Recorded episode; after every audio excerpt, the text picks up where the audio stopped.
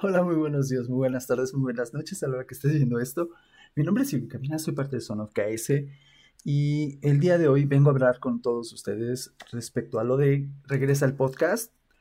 Eh, va a haber dos ediciones, una, una con entrevistas, que ya tengo varias grabadas durante todo este tiempo, que están pendientes desde hace mucho tiempo y que a pesar de la fecha siento que es muy importante subirlas y es por lo, el mensaje que es el podcast, que es transmitir las historias de las personas y sus vivencias respecto al mundo de la tecnología, el mundo gaming. Y el otro es, a raíz de dos años que llevamos en Sons of KS, eh, en la creación, pues han pasado muchas cosas y de las cuales me gustaría irles platicando y contando. Contarles también mi experiencia y cómo he ido creciendo o decreciendo en este mundo y de cómo he ido teniendo amistades o enemistades y irles dando tips contarles anécdotas. Entonces, la primera, pues van a ser lo de las entrevistas. Espero que les gusten. Esta primera entrevista empiezo con, una persona que me cayó muy bien y de hecho al platicar con esta persona me abrió y, tuve muchos parámetros en los cuales me enseñaron cosas bonitas y que me entusiasman más en, a raíz de las oportunidades que suceden aquí en ATAM. Ella se llama Lucy Vera, es directora comercial de Exil. Y este, y pues bueno, no nos despedimos bien de al final porque se acabó el límite de la, de, la, entrevista por Meet, pero ella les manda muchos saludos y también este, tiene una sorpresa con ellas hasta el final. No se la pierdan. Les mando un abrazo, un saludo. Los quiero mucho. Chao. Bye. Nos vemos el próximo día con la entrevista mía propia. Adiós.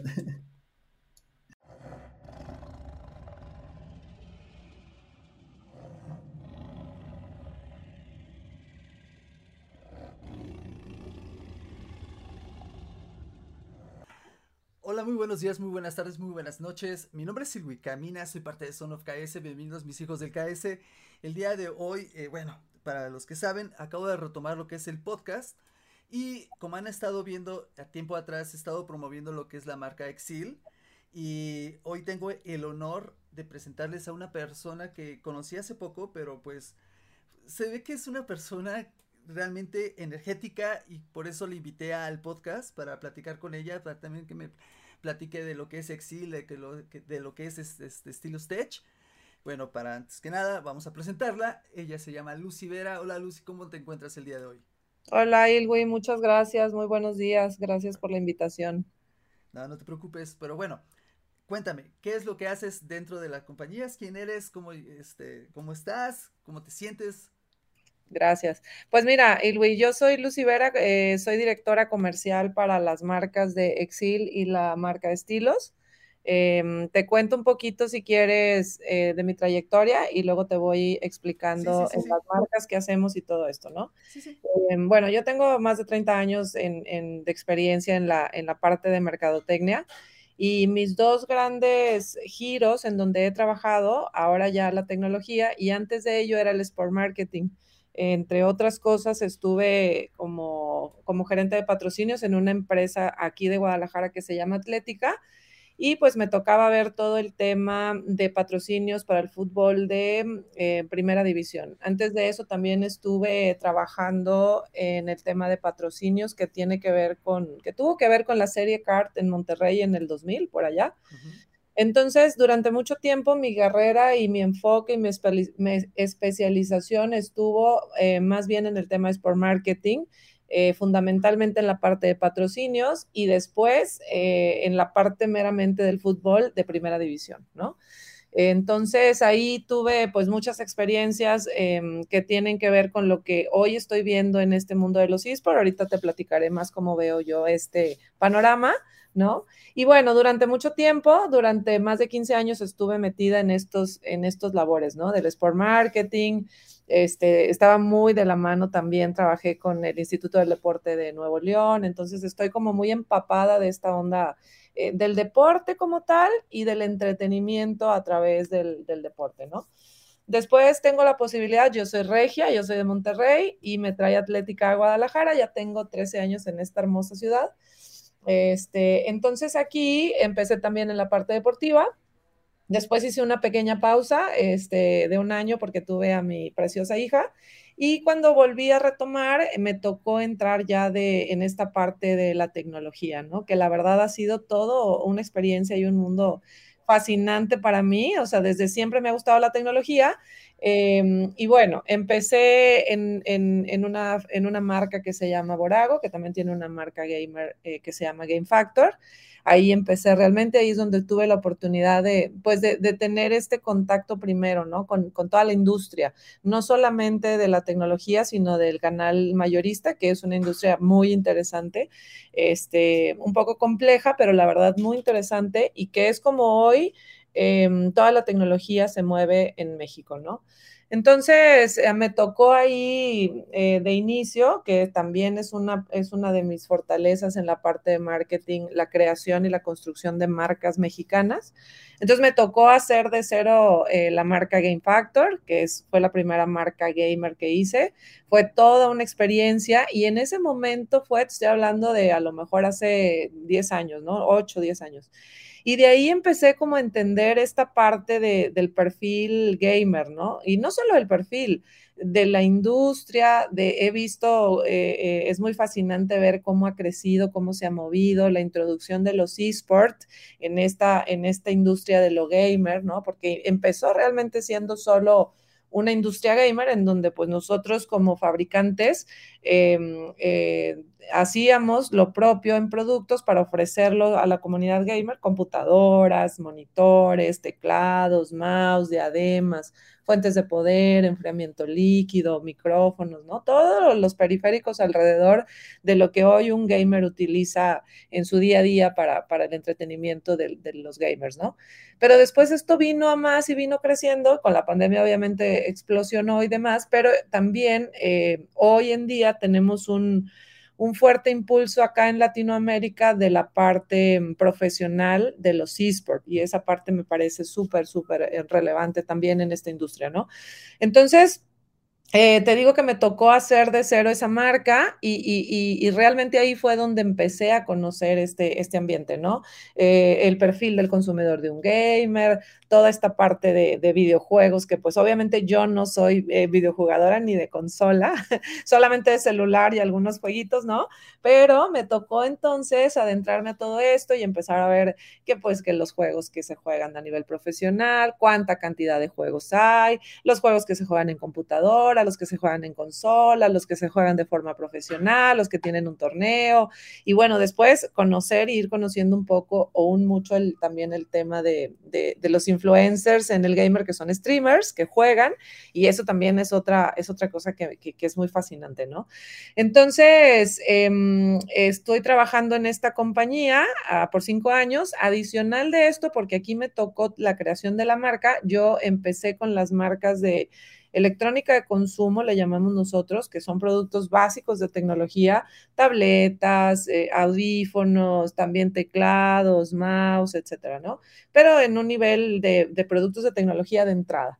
Entonces, eh, sabemos que el perfil gamer es un perfil muy especializado, es un perfil este, muy singular, ¿no? Entonces, por eso la idea también de hacer marcas distintas y enfocarnos a segmentos distintos, que en definitiva eh, eh, las especificaciones y la forma de hablarle al público y todo esto, pues son cosas muy distintas, ¿no?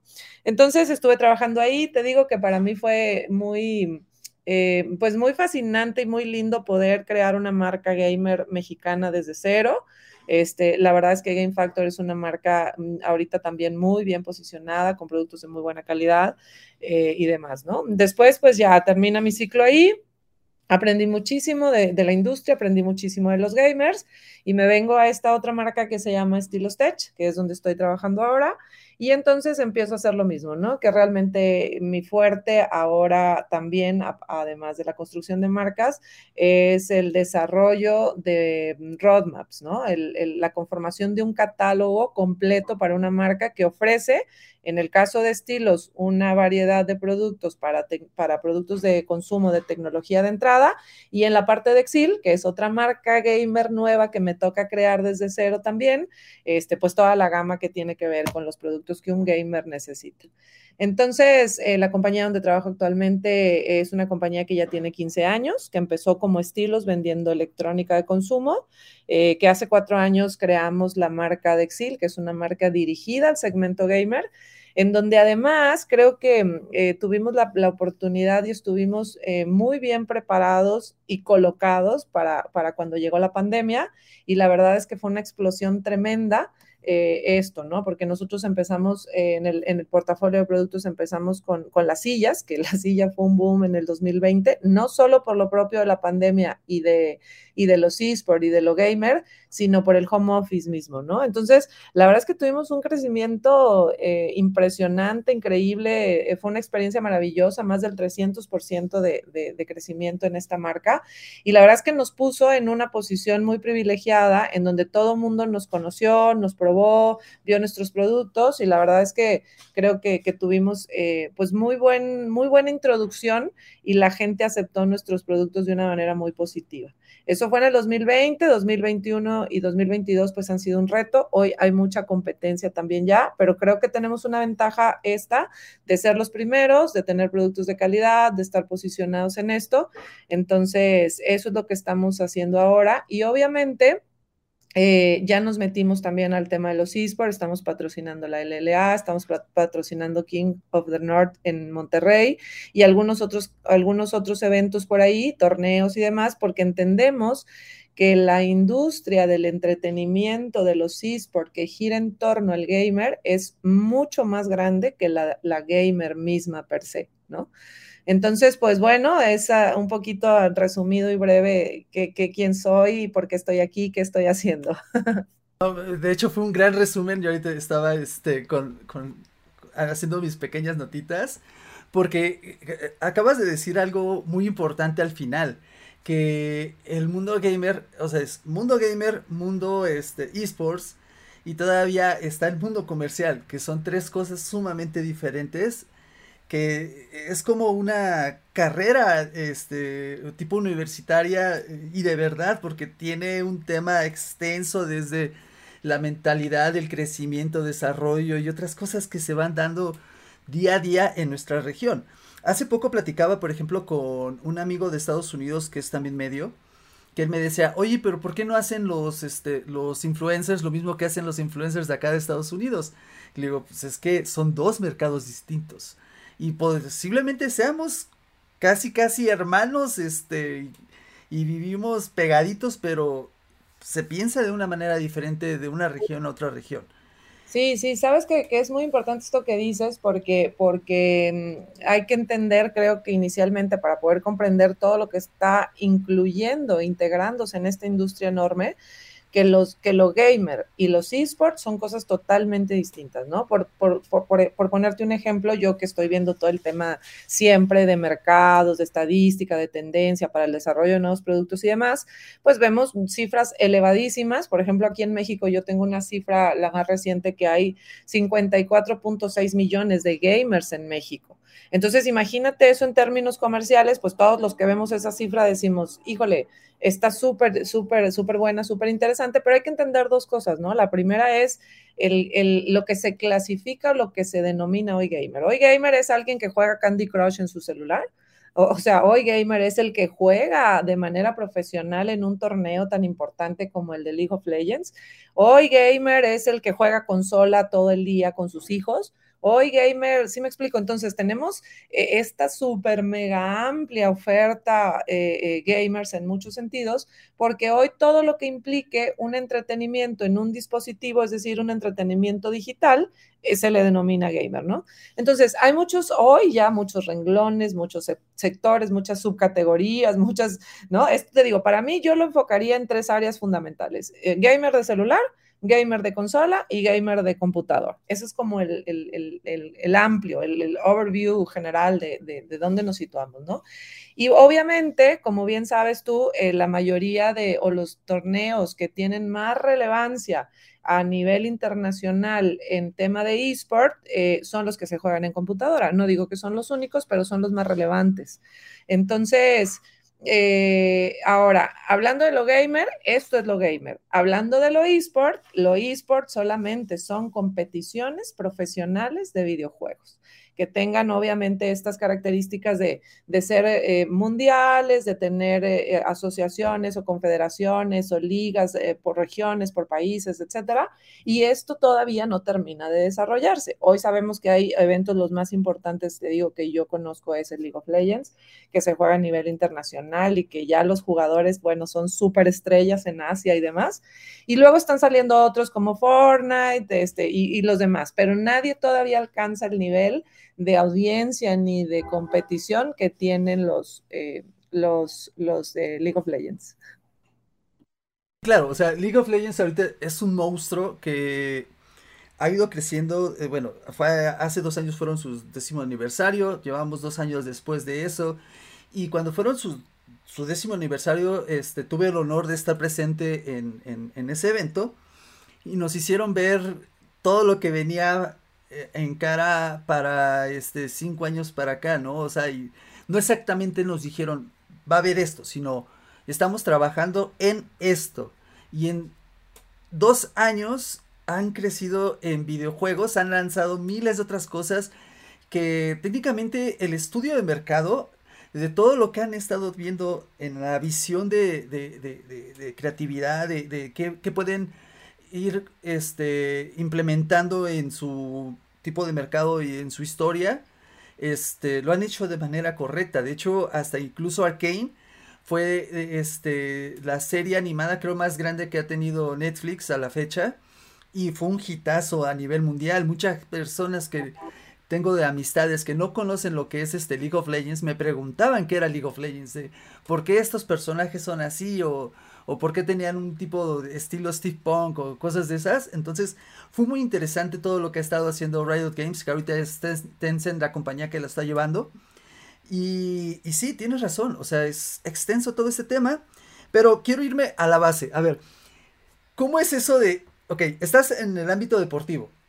Los deportistas son este, físicos, yo fui uno de ellos, somos diferentes a los videojugadores en modo de pensar y en modo de actuar y en modo de, este, de llevar una vida.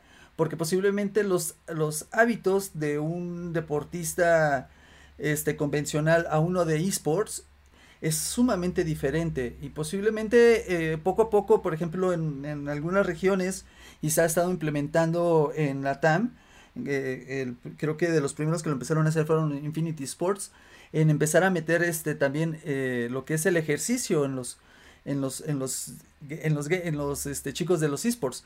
Porque no nada más era este, el acondicionamiento mental, sino también físico. Entonces, ¿tú cómo viste ese cambio de desarrollo cómo puedes comparar uno con el otro? ¿Hay alguna diferencia que tú sí logras ver o no? Sí, no, no, no. Bueno, yo creo que la, la base fundamental entre, entre el tema eh, eh, fútbol y gamers es la competición. Al final del día no importa cómo, es decir, no importa si es físico, no importa si es mental, no importa si es de habilidad, no importa qué, lo que rige toda esta, esta eh, esto que tiene que ver con los deportes, ¿no? O con, o con esto es la competición. Entonces, y eso es lo que mueve, es lo que mueve al gamer, es lo que mueve al futbolista, y eso también es lo que apasiona a los aficionados, ¿no? Entonces, a mí se me hace súper interesante, Irwe, como te platicaba alguna vez, porque a lo mejor esta visión que yo tengo del mundo deportivo a nivel profesional, competitivo, de entretenimiento, de industria, de, de, de, de ¿cómo decirte?, de business, ¿no? Que viví en el fútbol de primera división, porque es así.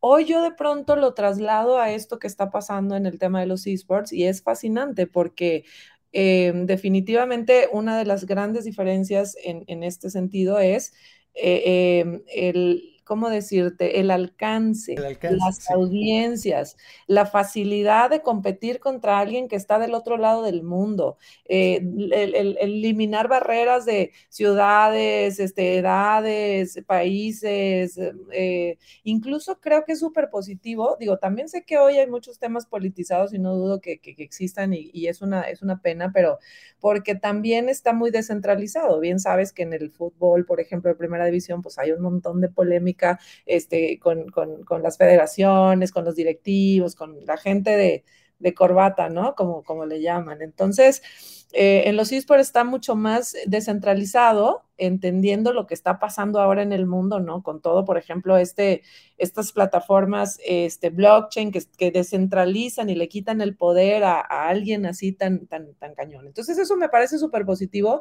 y de verdad, luego hablando con gente del, del medio, de la industria, de los esports, creo que es algo que hay que cuidar porque en la medida que esto se vuelve muy politizado y donde hay intereses que no son propiamente las, las iniciales de los jugadores y todo, bueno, pero bueno, e, en este sentido, creo que también había un estereotipo eh, em, del gamer super geek, super nerd, este, súper antisocial, y era el gordo que se la pasaba comiendo pizza toda la noche en su casa y jugando solo y ermitaño. Y, Qué rico, ¿eh? Qué rico.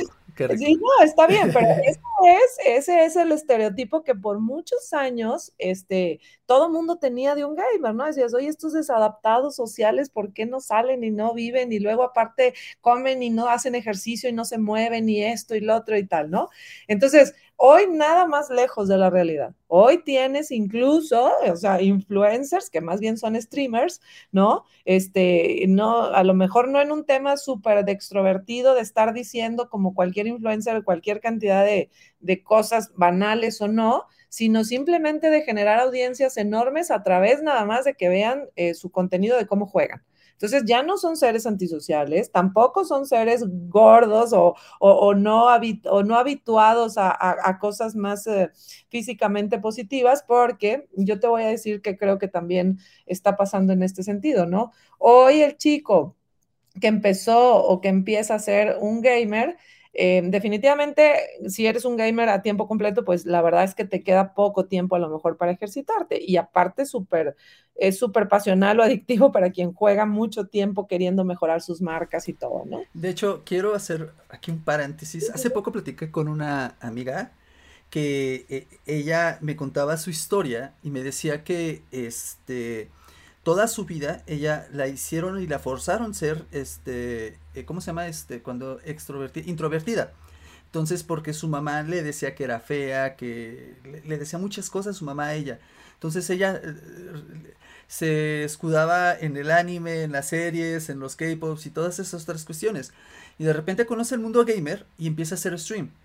Y dentro de su stream, ella es todo un caos, un mundo, o sea, ella es muy extrovertida y la conoces en persona y así de no me toques porque me siento cohibida, me siento mal. Entonces. Pero fíjate que eso está súper padre, Luis, sí, claro. creo que a lo mejor el gamer que vivía en esta, en esta antisocial o, o en esta ermitaño, en esta, en esta parte, este, hoy se siente mucho más seguro y mucho más libre comunicando lo que quiera comunicar desde su espacio hacia el mundo. Y mira que pueden, como bien dices, tener audiencias, bueno, que en su vida, que si los paras a lo mejor en un escenario con toda esa cantidad de audiencia, bueno, ni salen, ¿no? De ataque de pánico escénico o lo que sea. Entonces, pero bueno, lo que te digo con esto es que eh, hoy eh, cualquier niño antes era muy propio del geek, del que, por ejemplo, ¿no? Yo, yo te voy a poner un ejemplo que creo que, que, que em, ¿cómo decirte? Que pues ejemplifica, valga la redundancia, lo que voy a explicar. Antes el gamer, yo hablando de productos, antes el gamer él compraba su gabinete, él compraba su fuente de poder, él compraba su tarjeta de video, él escogía todas las partes que iba a tener su computadora, ¿no? Y aparte la ensamblaba porque él decía, y aparte que quede bonita, y aparte que se vea no sé qué, y aparte, ¿no? ¿Sabes? Todo el tuneo ahí de la compu, y era todo un, este, ¿cómo decirte? Ritual, hacer tu compu y personalizarla, y era como el carro, ¿no? Como el mecánico al carro, o, eh, ¿sabes? De, tuneame aquí la, la nave y esto, tal cual. Entonces, ese era el gamer. ¿Por qué? Porque era un geek tecnológico, era alguien que sabía de tecnología, que le apasionaba la tecnología, ¿no? El típico nerd tecnológico que, que, que así, ¿no? Y entonces hoy con toda esta explosión, pues ahora cualquier niño que ni siquiera le interese la tecnología quiere jugar, ¿no? Y entonces hoy el, el, el, el, que el que quiere comprar una computadora gamer incluso compra una computadora ensamblada, que antes eso era un sacrilegio para un gamer, ¿no? Entonces, hoy tenemos a, gente, voy a decirlo así, más común, entrando en la parte gamer, no estoy hablando todavía de eSport, en la parte gamer, y entonces ahí es donde se, se, empieza a combinar, si juego, si me interesa, si todo, pero también me gusta el fútbol, o también voy a hacer ejercicio, o también tengo otras actividades, etcétera. Entonces creo que ahí es donde empieza a cambiar este paradigma de si eres gamer, eres un gordo y no haces nada, y, y ¿sabes? No, hoy eres una persona normal que te gusta el gamer. Antes el gamer sí era un geek, ¿me explico? Sí, claro. De hecho, hay hasta incluso ahorita ya hay influencers que arman sus que arman las computadoras o los teclados y te los venden. O sea, están en su stream armando cosas y te dicen, eh, mira, este, de hecho, ahí, está el maestro Uroboros, que él, este, que él, él es fanático de armar teclados y en su stream, prende el stream y él está armando teclados y platicando de eso, de cómo es, qué tipo de placa, todas esas otras cuestiones que posiblemente un geek dice, ok, está padre, está bonito. Pero también empiezan a haber personas gamers que dicen, oye, pero ¿por qué la diferencia de este teclado con este otro teclado, no? Y empieza a ver ese par esa parte de culto bonito que se expande todavía más el mercado. Y es algo que sigue expandiéndose y expandiéndose como el universo. Pero fíjate que yo creo que esto tiene que ver con, con esto que te digo, ¿no? Hoy lo gay, antes lo gamer era súper exclusivo de alguien super geek. Hoy lo gamer es consumo general. ¿Me explico? Entonces, por eso se están juntando todas estas aristas que bien las identificaste, que son lo gamer, lo eSport y lo comercial. Ahí ya tienes un super mega business, ¿no? Entonces, es así como ha, creo yo, eh, evolucionado el, o trascendido de por qué un gamer tenía este estereotipo de, de, que no hacía ejercicio, volviendo a tu, pregunta y todo. Ahora, la otra cosa que pasó súper interesante es que eh, se empezaron a hacer los equipos de eSport los más relevantes en el mundo, que obviamente volvemos al tema de League of Legends porque es el juego eh, a nivel eSport más jugado y etcétera. Y entonces hay marcas de deportivas como Nike, como Adidas, como Puma, como este, como el otro, que empiezan a, entrar en, este, en, este, en esta industria, ¿no? Y de pronto pues dicen, oye, también tenemos que marcar el tema deportivo y demás, más allá de usar solo una playera este, porque, porque recordemos, digo, yo desde mi experiencia donde estuve en Atlética, recordemos que las marcas que, que hacían ropa o que, que, hacen ropa deportiva no solo venden playeras para el aficionado, aunque sea su mayor producción, también hacen todo el equipamiento para que un deportista juegue, ¿no? Entonces, imagínate que hoy lo, lo, lo tecnológico, un teclado, una computadora, un mouse, un monitor, una silla, unos audífonos, un lo que quieras, pasa a ser la herramienta eh, de un jugador, mientras que la herramienta de un jugador de fútbol era el equipamiento deportivo, ropa, calzado, balones, guantes. Entonces, esta es la diferencia, eh, eh, o sea, del equipamiento entre un futbolista y entre un gamer. Entonces, eso en términos de todo, de dinero, este, de, de nivel físico, de tecnología, de tal, pues es, es un, es un, un ¿cómo decirte? Un, un, una diferencia enorme, ¿no? De hecho, perdón la interrupción, de hecho tú hablabas algo hace ratito que de los rituales de las personas. Podrán existir miles de periféricos, pero si tú tienes uno, aunque sea, por ejemplo, y eso una vez lo escuché de un profesional, este, que él decía que aunque tu mouse sea un uno de oficina que no tenga botones en el costado y que, que nada más sea este dos, dos teclas, pero tú te sientes muy cómodo con ese mouse, ese es tu mouse. No tienes por qué este ir como que experimentando, ¿no? Entonces, cuando tú vas desarrollándote en el término de esports, tú te vas acomodando, por ejemplo, yo he visto mucho que, ahorita que he estado cubriendo, que cambian la, el monitor, lo mueven, o mueven el teclado, o ponen un teclado pequeño, o un teclado grandote. Entonces, el, el término del equipo del, del, gamer es preciso y es íntimo, porque es como el, como el músico con la guitarra o con el piano. Es mi guitarra y mi plano, piano. Y hace toda la diferencia ahí, güey. claro. O sea, imagínate hoy que, que, te platicaba yo la vez pasada que hoy un monitor, cuando, cuando tú dirías, bueno, pues un monitor solo me sirve para ver lo que estoy ejecutando. No, no. Hoy un monitor tiene que tener más de 145 Hz de refresco, tiene que tener un milisegundo de respuesta, tiene que tener entradas de G-Sync, FreeSync para los procesadores súper sofisticados. O sea, hoy e, e, este tema de, de, de desarrollar producto para un gamer, bueno, ahora ¿qué, quién, ¿quién prima o quién dicta o quién pone las reglas de todo esto? Dos. Uno, el, el desarrollador del videojuego entre más sofisticado, entre más gráficos, entre más lo que quieras, funcionalidades y demás, pues necesitan un equipo con mayor potencia, ¿no? Este, eh, eh, entonces es súper, súper importante. Eso por un lado. Y por otro lado, también los fabricantes de procesadores, de tarjetas de video, de, porque de nada te sirve tener eh, un equipo súper poderoso de 200 mil pesos cuando el monitor no responde a todas las, las especificaciones y a todas las, eh, ¿cómo se llama? Las prestaciones que te da un procesador o que te da un videojuego. Entonces, hoy realmente lo que nosotros hacemos como marcas en este sentido, más allá de hacer equipos o productos o hardware o lo que sea, es realmente hacer el equipamiento de un gamer. De hecho, hablando de eso, este, yo estaba notando algo que, por ejemplo, hasta una capturadora de video, puede arruinarte la experiencia de algo que tú estás jugando y puedes ver algo sumamente diferente en la, configuración de por ejemplo estás a 160 Hz y conectas la capturadora y bajas a 60 y tú no sabías que la capturadora es la que te está haciendo el problema, no el monitor.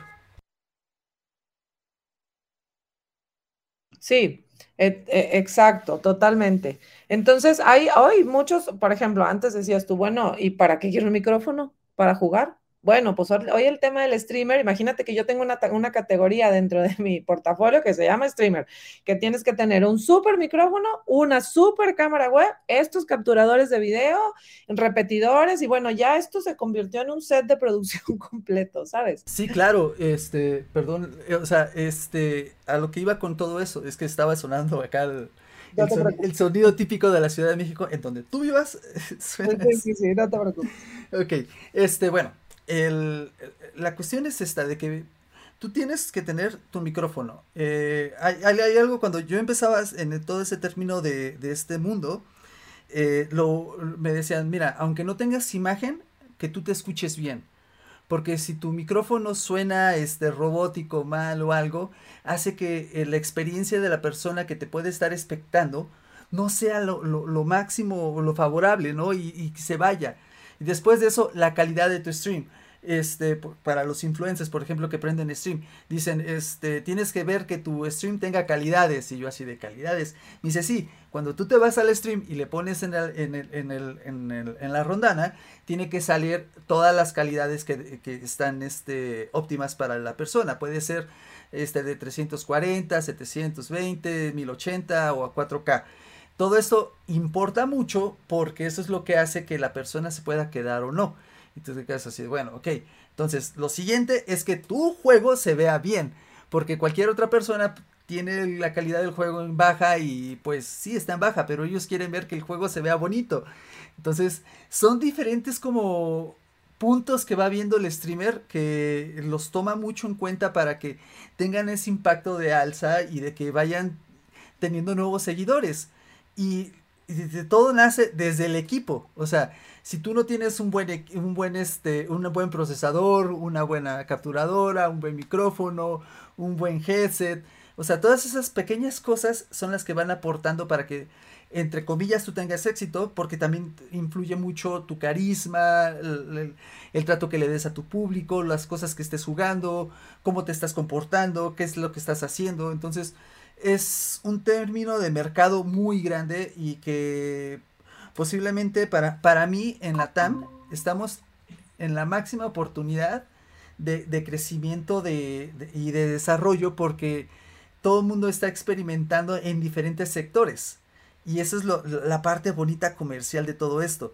Están las tres ramificaturas que son este, que son esports, comercial y gamer, y de ahí se van partiendo cada una con cada cosa. Hace ratito decías, bueno, es que está el, el jugador de celular, pero también está el jugador de consola o el jugador de este de PC, ¿no? Bueno, pero incluso está por ejemplo el Nintendo Switch que puede ser portátil y puede ser de consola o puede ser también como el Steam, el, la nueva portátil de Steam que también es lo mismo, ¿no? Entonces hay un mundo muy grande que va creciendo todos los días. Y antes los jueguitos estos tipo, este, ¿cómo se llama? MP4, ¿no? O sea, como simuladores y demás. Sí, claro Fíjate que, que, también hablando de esto, y Luis, o sea, no creas tampoco que está ajeno el tema, por ejemplo, hablando otra vez del fútbol, no está ajeno el tema de, de los deportes, digamos, comunes o normales o físicos con, con el gamer, ¿no?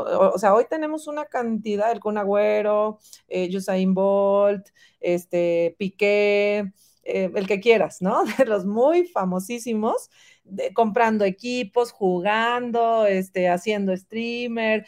Aquí en México, bueno, a nivel más nacional, el Chicharito, el Cristian Nodal, el, bueno, el que quieras, ¿no? Entonces, no está lejano y yo me he dado cuenta, yo que estoy más también en la parte comercial, en equipos, en, en, ¿cómo se llama?, en productos y tal, de pronto hay jugadores de fútbol, los más jóvenes, por ejemplo, este, que se convirtieron en gamers, ¿no? Y que, y que se les acaba su carrera futbolística, porque también sabes que los, los, temas deportivos, eh, eh, los jugadores deportivos tienen una, una vida muy corta por, pues, por, el mismo tema físico. Y entonces eh, hay, una, hay una atracción, una fascinación de los, de los atletas físicos a irse a los videojuegos, porque, repito, lo que dije al principio, lo que mueve esto es la competición. Entonces, o un jugador de fútbol este, profesional, pues uno del perfil, una de las habilidades, competencias, perfil más alto que tiene es este de, de, de, ser muy competitivos, ¿no? Entonces, esto se cuenta que les dan el clavo. Y no digo que todos, pero sí he visto mucha inclusión de gente del deporte, desde los más amateurs, los más jóvenes, etcétera, hasta los más famosos como los que acabo de mencionar, que ya andan metidos en esta industria porque sin duda digo, voy a decir una barbaridad tal vez, pero me voy a atrever a decirlo, el, la industria de los esports, desde mi perspectiva, va a ser o ya es una industria mucho más grande y millonaria que el propio fútbol que ha permeado el mundo, o incluso que la NFL, etcétera, ¿no? Yo tengo una estadística por ahí, por ejemplo, que en términos de audiencia, lo único que supera a los, a los esports es la Fórmula 1. Los esports en audiencia están por encima de la NFL, por encima del fútbol, eh, soccer, por encima del, de, del, ¿cómo se llama?, del béisbol. Entonces, ¿por qué? Pues porque las audiencias en estos, en estos, um, eh, en estos esports que son digitales, pues son más fáciles de alcanzar, a diferencia de antes de, la tele o los eventos eh, presenciales, etcétera. Entonces, te digo que no por nada también, ya todo mundo, estos súper profesionales que acabo de mencionar, pues andan también metidos en el tema de los esports. De hecho, este, un colega mío de Argentina hizo un post que ahorita estaba buscando, que está grandísimo, son como 40 o 50 exjugadores deportivos en todo el mundo o más que han ido metiendo equipo y equipo y equipo de esports a lo electrónico. Y sí, tienes razón. Antes de pandemia, este, de hecho, ¿Cuál fue? Creo que fue la de China, donde apareció el dragón en el escenario, que creo que sí puede ser. Ese mundial de, ese Wars de League of Legends superó el Super Bowl de ese año, ¿eh? O sea... Sí, a, sí, sí, sí, que digo que hoy las audiencias... A ese grado. Y, y, y tienes razón, la, la Fórmula 1, 1, a pesar de que dicen que es un deporte muy a lo anglo de, de, de cierto rubro social, eh, en realidad actualmente el alcance que ha tenido gracias a series de Netflix que este, hablan mucho de todo el esfuerzo que conlleva ser un deportista de, de, de, Fórmula 1, uno, eh, lleva al alcance y muy, muy, muy fuerte de este deporte, ¿no? Y, y, la, y la pasión de él. Entonces, es, es, muy interesante también, lo digo porque eh, hace poco me estuvieron mandando comunicados de prensa de EA de, de todos los deportes de, de, de, que tienen de, este, de, carreras y de cómo han ido estructurando incluso hasta los periféricos para que tú te sientas en esa experiencia y que han tenido un, un este un, una aprobación del, del, público muy muy muy muy bonita en todo el mundo, ¿no? De todo lo que le apasiona la Fórmula 1 a todas estas personas, que también al gamer le gusta. Imagínate Oye, estar fíjate, conduciendo. ¿no? Y no por nada, o sea, dentro de los juegos también más jugados, por ejemplo, bueno, por supuesto el FIFA, que es eh, la, la ¿cómo decirte? La transición a, a, jugar fútbol de forma digital y los de Fórmula 1, ¿no? Los, los, los, los videojuegos de Fórmula 1 que también son de los más jugados en, en, el mundo, ¿no? No tienen una competición como la de League of Legends, pero son de los más jugados. Entonces, te digo que yo eh, cuando vi este dato me pareció increíble, yo dije, wow, o sea, la, el, el, la audiencia de los los esports por encima de la NFL, bueno, porque pues la NFL es lo que, y el Super Bowl lo que es a nivel mundial en términos de audiencias, ¿no? Entonces, pero te digo que eh, sí veo esta, eh, ¿cómo decirte? Esta integración de lo que es un deporte físico, hablando de la industria y hablando del deportista, hacia los esports. Y ahí se va mezclando, ¿sabes? Ahí se va como conjugando, mezclando. Y hoy te digo, todo equipo, por lo menos de, México y ya los más grandes de, de, Europa, por ejemplo, también los equipos de fútbol eh, profesional tienen un equipo eSport de FIFA, ¿no? Sí, claro, incluso ahorita que este que, eh, eh, me estaba acordando de un tema muy importante de las personas discapacitadas. Por ejemplo, yo ahorita que en la actualidad soy un discapacitado, este no yo que extraño los deportes extremos porque durante toda mi vida los hice rappel, parkour, skate, breakdance, entrené artes marciales, soy un ninja este en la vida real y que de repente me vea sentado en una silla y que me pongan un VR que me simula todo eso, me hace viajar a un mundo que yo ya conocía y que extraño. Incluso a personas que, este, que son discapacitadas con mayor rango que el mío, que, este, que pueden jugar un, pueden andar en skate, pueden andar este, haciendo otras cosas o, o siendo competitivos a nivel mundial que cosa que en un deporte convencional no pueden. Eh, aquí sí pueden, te abre el panorama a otro tipo de mercado también y está muy bonito. Eso me parece increíblemente maravilloso, ¿sabes? Porque aunque sabemos que hay un, ¿cómo se llama? Una competición de Juegos Paralímpicos y etcétera, y que está bien integrado y que se ha hecho lo propio para integrarlos y todo, pero a mí eso me parece maravilloso porque incluso Em, eh, no hay barreras, lo que te decía, o sea, lo fascinante de los esports es que no hay barreras ni de edad, ni de sexo, ni de país, ni de esto. Esto es lo padre que me gusta. Ahorita en este tema inicial te digo, esperemos que no se llegue a politizar tanto como el fútbol y demás, pero está muy padre porque está, eh, da mucha posibilidad a mucha gente, ¿no? Te digo, a veces ni siquiera los discapacitados como tal, a lo mejor como dices tú, oye, ¿sabes qué? Yo ya tengo 40, 50 años, no me voy a poner a jugar fútbol porque no voy a rendir, etcétera, y hoy hay mucha gente gente grande jugando videojuegos, ¿eh? Te estoy hablando personas de la, de la, de la tercera edad que tú dijeras, no, hombre, ¿cómo crees? Y ni le saben a la compu. No, no, no, no. O sea, hoy hay gente grande que se mete a jugar juegos y estoy hablando no del Candy Crush, estoy hablando juegos en compu. O sea, y eso me parece maravilloso también porque me parece súper positivo que así como un discapacitado, así como una mujer, así como una persona de la, de la, de la tercera edad, este, también siga teniendo posibilidades de, entretenimiento, de competición, de hacer su vida. O sea, eso me parece súper lindo. De hecho, estaba buscando ahorita este, el LinkedIn. Hace como dos meses atrás, un señor me mandó un mensaje que fue campeón de CSGO en este en, en España, él teniendo 79 años de edad. No, qué maravilla. E, entonces, este, creo que son 79 años de edad, no quiero regalar el 69 o 79. Pero él estaba diciendo, "Oye, ¿me puedes dar tu apoyo porque este yo vengo creciendo, quisiese, este, quisiese que más gente me, me, conociese, quisiese tener ese impacto social que tienen otras personas. Pues, imagínate. soy alguien grande jugando.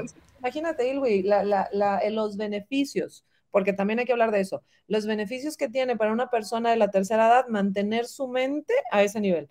¿no? Porque, porque en, lo, en, lo, en lo digital es esto, es, es, es, mental, es de habilidades, es esto. entonces, está súper padre porque hablando otra vez de los estereotipos, ¿no? Porque cuesta un montón cambiar las culturas. Y entonces, las mamás de hijos más jóvenes, me incluyo, de pronto vemos a nuestros hijos jugando todo el día y entonces la mamá dice, no, que no te la pases todo el día jugando ahí, que eso no, no está bien y que te vas a hacer adictivo y que no haces nada productivo y que no te estás moviendo y que esto y que el otro.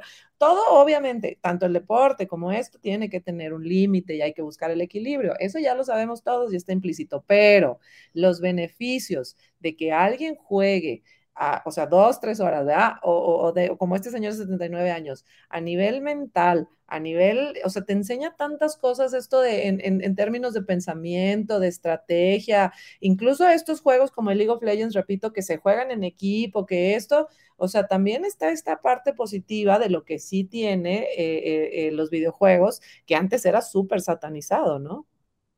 De hecho, es una, la integración social porque este, te, te, eh, League of Legends son cinco personas, son cinco líneas diferentes y te hacen que, que, pienses en tus compañeros, entonces te hacen integrarte socialmente a otras personas que posiblemente no conoces. Eh, otra de ellas es, por ejemplo, tú tomabas un punto en común eh, muy bueno que, que, que, lo hablo mucho con mis amigas, porque ya estoy grande, no tengo hijos, pero este, la gran mayoría de mis amistades ya. Y me decía, oye, eh, ¿qué le puedo decir a mi hija para que ya no juegue videojuegos? Y yo, ¿pero por qué? ¿Qué edad tiene tu hija? No, pues tiene 13 años. ¿Y por qué la vas a impedir que juegue videojuegos? Pues que eso es de niños. Y yo así de, no. Me dice, bueno, de todas maneras está perdiendo el tiempo. Le digo, no, está buena. A ver, ¿qué está jugando? Ok. Bueno, está a buena edad de empezar a, verlo. O sea, si es realmente ella buena o que puede desarrollarse en ese ámbito, está en una muy buena edad. La gran mayoría de los jugadores profesionales empezaron desde los 8 años, 7 años, a los 13, 14 ya tienen un equipo, para los 16 ya están jugando de manera profesional y a los 25 ya están retirados y, no dejaron sus estudios, siguieron este, estudiando, pero ahora tienen una base más segura para poder desarrollarse en otras cosas ya de adultos. Entonces, no le quites ese ámbito. No, es que eso no le sirve. Yo así de, ok, te voy a invitar a algo Juega este juego todos los, todas las, todas este, las mañanas durante un mes y después hablamos. Eh, era Tetris, le, puse puros eh, juegos de desarrollo mental. Entonces, a los 15 días ella misma me lo dijo, oye, me siento eh, con mayores capacidades este, cognitivas en las mañanas y en todo el día me siento muy creativa, me puse a pintar, me puse a volver, me puse a volver a pintar este, este cuadros, me siento muy bien, que le digo, bueno, es que eso es lo que hacen los videojuegos. Posiblemente algunas de las veces estamos demasiado estresados en la vida cotidiana que no nos permitimos el desarrollo de otras partes de nuestro cerebro. Y el jugar videojuegos nos ayuda a que nuestra creatividad no se estanque porque constantemente estamos pensando. Pero de esa misma manera con los niños tienes que tener mucho cuidado porque puede ser demasiado estrés para una persona tan joven. Y eso es lo que tú decías, tienes que darte cuenta cuántas horas juega un niño durante todo el día. Unas dos, tres horas diarias es lo perfecto. No es como una persona ya profesional o una persona que se dedica a esto que juega de 8 a 12 horas diarias. Sí, pero ¿sabes qué? También me parece súper relevante en este sentido, aparte de todo lo que dices que, coincido, que por ejemplo, hoy hay, hay, plataformas o juegos, por ejemplo, como Roblox, ¿no? Eh, que me parece una plataforma súper, em, ¿cómo decirte?, educativa. Eh, el niño va empezando, que creo que es fundamental, Ilwi, porque el mundo va hacia los datos y hacia la programación. ¿Estás de acuerdo? Entonces, sí, sí, a mí me parece súper positivo, por ejemplo, este juego de Roblox, porque enseña a los niños una base muy básica, si tú quieres, pero una introducción a la programación a través de un juego y a través de aprender jugando, y eso me parece maravilloso. Entonces, yo sí creo que como papás, que nos da este choque cultural de no quiero que mi hijo esté pegado todo el día en la compu, ¿no? Sí tendríamos que ser un poquito más em, investigadores del tema y entender hacia dónde va el mundo para nuestros hijos. Porque si hoy mi hijo no aprende bases fundamentales y básicas de programación, eh, de, compartir espacios digitales, eh, de tener interacción social a través de las redes sociales, espacios colaborativos, porque por ejemplo el Roblox, bien sabes, es un juego en donde colaboras con otros para hacer y tal. Entonces, estas cosas a mí me parecen súper positivas. Vuelvo a repetir, el tema aquí clave es el tiempo, ¿no? Porque, porque luego se vuelve muy adictivo y es real. Pero más allá de eso y dejando eso como todo en exceso y en todos los ámbitos sucede, creo que también tendríamos que estar eh, los papás eh, no solamente eh, permitiendo, sino em, promoviendo, ¿no? Que, hay ciertos juegos obviamente que no son aptos para niños y bueno, uno como papá tendría que tener esta, esta investigación y este conocimiento de, del mercado de los videojuegos y demás, pero a mí me parece que hay muchas cosas positivas en esta transición del deporte físico al deporte digital. Si bien no hay que dejar de movernos, de hacer ejercicio y demás, creo que también estos deportes todavía eh, fortalecen y entrenan mucho más, no solo la mente y las habilidades que tienen que ver con, ello, sino también el pensamiento creativo y estratégico que un niño pueda desarrollar a través de esto. Claro, y también pues, este, enseñarles a tener esa visión que posiblemente en nuestro país no la tenemos de manera educativa como en otros países, de, como tú dices, de tener un desarrollo social eh, productivo en algún trabajo o en algún negocio porque no nada más te ayuda a tener entendimiento de, programación. Por ejemplo, Minecraft, Roblox o todos estos tipos de juegos de construcción eh, o de este de mundo abierto de creación como este Mario este ¿cómo se llama este? que es de Mario de tú creas tu mundo de Mario, no me acuerdo cómo se llama que fue un boom. Todos ellos te enseñan también a llevar una economía, un este un tipo de mercado de cambio, entendimiento del de, de, consumo, todas estas otras cuestiones que a un niño posiblemente eh, le puede enseñar cosas que en una escuela no le van a enseñar economía. Absolutamente. Y, y, la, y lo más importante, Ilwi, es que se, se, los enseñan desde una parte muy divertida que les llama la atención. En Roblox también eh, el tema de, de, de, construir cosas y venderlas, intercambiarlas y, y, prepararlos para este mundo colaborativo que hoy sí o sí está pasando y que, bueno, quiero pensar que cuando ellos crezcan y en 10 años esto va a ser otra cosa. Entonces también creo que sienta muchas bases para para, lo que viene para ellos en el futuro, porque hablando de educación, las escuelas realmente están muy rezagadas en términos de educación. Entonces, esto también puede eh, tener este, este tinte educativo para los niños, ¿no? Te digo, habrá, ver, habrá que ver cuánto tiempo que juego, que esto, que el otro, y uno como papá, pues tendría que hacer esta labor de investigación, pero a mí me parece también súper positivo. Claro, y no nada más el tipo de juego, sino que, por ejemplo, hay compañías como Xbox que tú puedes desde la aplicación de Xbox, este, pones, yo soy padre de familia, él es mi hijo. Entonces, yo tengo a mi hijo, ok, mi hijo tiene permitido jugar estos juegos, tiene permitido jugar tantas horas diarias y por objetivo también tiene, este, tiene permitido. Entonces, el, el, el, Xbox genera todo esto, todos estos cálculos y, hace que el desarrollo del niño sea productivo también mientras está jugando. Está muy interesante eso. Incluso este está, no quiero fallar con la palabra, pero hay un programa de Xbox que este, que ahorita no lo tengo a la mano porque obvio se formateó la computadora. Este, pero que incluso hasta para los discapacitados les está ayudando. Entonces, por ejemplo, cuando yo puse que era discapacitado, me empezaron a llegar este mensajes de, ok, como discapacitado, ¿qué parte de, de discapacitado eres? ya les puse, ¿no? Entonces me decían, ok, ¿tuviste problemas este, visuales con este juego? Y yo, no. ¿Y con este juego? Sí. Ah, entonces, ¿eres fotosensible? ¿Con luz apagada o con luz prendida? Y yo, ah, no sé. ¿Por qué no lo intentas? Entonces, si el niño en desarrollo tiene algún problema que no lo conoce o no lo sabe expresar o explicar, incluso hasta los videojuegos te pueden ayudar para que tú tengas la percepción diferente, que tú entiendas la percepción diferente que puedes tener con el mundo. Por ejemplo, yo no sabía que era fotosensible después de haber perdido la memoria. Y, no puedo jugar con la luz apagada y demasiada luz en, frente de mí. Porque me empiezan a llorar los ojos y me empieza a doler la cabeza horrible. Y son cosas que Xbox me dijo.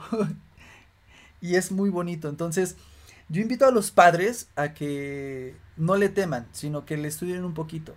puede ser que sea un poco pesado en un principio, pero es, es mejor para tu hijo. Yo me sumo a tu invitación, estoy totalmente de acuerdo y te digo, hay mucho, mucho beneficio ahí de, de, muchas cosas y, y, es irlos, pues también dándoles un poco o un mucho de permiso que entren a esta nueva realidad que ellos van a vivir cuando, cuando estén grandes, ¿no? Entonces me parece fascinante que sea a través del juego. Ah, ahorita que me acuerdo, hablabas de Roblox y programación. Una persona, de hecho, es una amiga de este, creo que es de Venezuela, no quiero fallar, no me odies. Este, si escuchas esto. Ella empezó con Roblox, se pasó un se pasó After Effects, de After Effects se pasó a los programas de edición de 3D, que es el Cinema 4DX y no me acuerdo cómo se llama el otro. Después se pasó a un Real y se dio cuenta que este que la gran mayoría de programas de, de, de, edición de este de, videojuegos tienen este ¿cómo se llaman estos? este no son doctorados, son son cursos pero con posibilidad de ponerlo en tu currículum, certificados. Tienes certificados gratis para que tú estudies programación de, de todo el uso de, de, de, esa compañía y utilizarlo en tu currículum para un futuro este, trabajo. Sí, no, no, es que hay muchas cosas, Silvi, que están como integrándose. Por ejemplo, también está esta otra parte, ¿no? De niños ya, no voy a decir eh, pro players, que juegan en plataformas en donde te pagan por jugar o en donde te pagan por ver, ¿no? Sí, claro. Todo se está ramificando tanto y se está volviendo tan interesante que la verdad esto no sé hasta, hasta dónde vaya a dar o a llegar pero por eso te digo que, que mm, está, está surgiendo todo, todo este, y está, ¿sabes que está padrísimo? A mí me emociona muchísimo estar en el momento de está transicionando, sí, Sí, sí, sí, sí. ser parte de. Claro, y, y, estar viendo, por ejemplo, bueno, eh, algunas personas solo saben otras personas, ¿no? Yo, yo tuve negocios antes de, este, de que la Nación del Fuego atacara, y este, y también trabajé para Telcel, fui este, también este, gerente de un Excel y en el tema de marketing pues lo conozco porque también tuve una agencia de publicidad de Canes en Acapulco, entonces hasta un restaurante llegué a tener, ¿no? Entonces el ver y el estudiar el mercado a través de, de, ver a mis colegas streamers o de ver a mis amigos estar este, intentando encontrar una fórmula diferente o estar probando cosas como estudio de mercantil es muy interesante y me llena así de, de, de, de, ansias de seguirlos este, estudiando, pero no como, no quiero sonar que son como, como hamsters de laboratorio, ¿no? Todo lo contrario, sino porque las posibilidades que se están presentando en nuestra región son infinitas, porque no nada más es México, es Ecuador, Venezuela, Argentina, Panamá, Uruguay, Chile, también se está uniendo Brasil, entonces los latinos de Estados Unidos. Entonces somos una vasta y grande bola de, de, expresiones en todo el entorno de que lo que gira de lo comercial, de lo gamer, de lo deportivo y de lo que este de los de los creadores de contenido que se está dando en nuestra región, que eh, es un estudio muy interesante, porque nadie tiene en sí, o sea, la fórmula exacta o correcta. Por ejemplo, eh, algo que le decían a Juan, Juan Garnizo, bueno, Ari Gameplay y a su esposo, a Juan, este, que lo estaba viendo la otra vez en una entrevista, que ellos decían, es que me preguntan cómo ser streamer. Celo, nada más. O sea, yo, yo estuve en un lugar, momento preciso, exacto, y que empecé a streamear y le gusta a la gente. Pero sabes qué, Luis, o sea, lo que te decía hace un momento, ¿no? Es súper diferente el streamer del influencer. ¿No?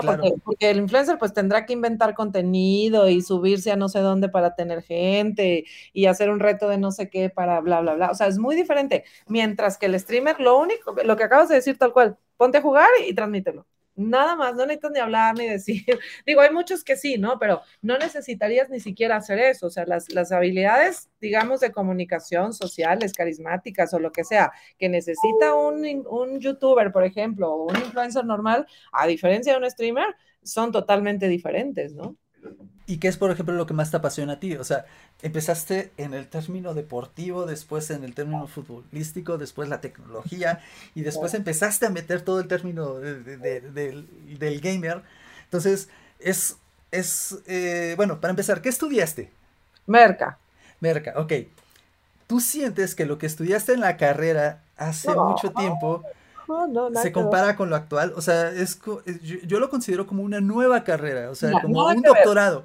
Para empezar, digo, yo de ya hace mucho que salí de la escuela, tengo 48 años, entonces no, cuando yo estaba estudiando ni al caso, pero yo te puedo hablar de los que están estudiando ahorita.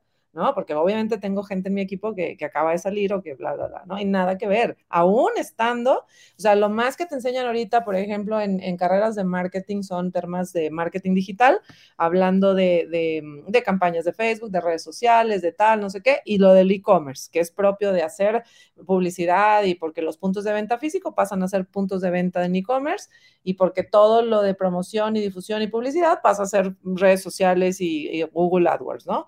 Eso es lo que, lo que, lo que hoy les enseñan. Pero esto de los eSports realmente se está cocinando. O sea, aquí en México, según lo que, lo que he investigado, solo la Universidad de Anáhuac tiene algo de diplomados y de, y de cosas para estudiar referente a los eSports. En España ni te digo, en Europa ni te digo, ya hay carreras, ya hay másters, ya hay diplomados, ya hay, bueno, lo que te imagines, ¿no?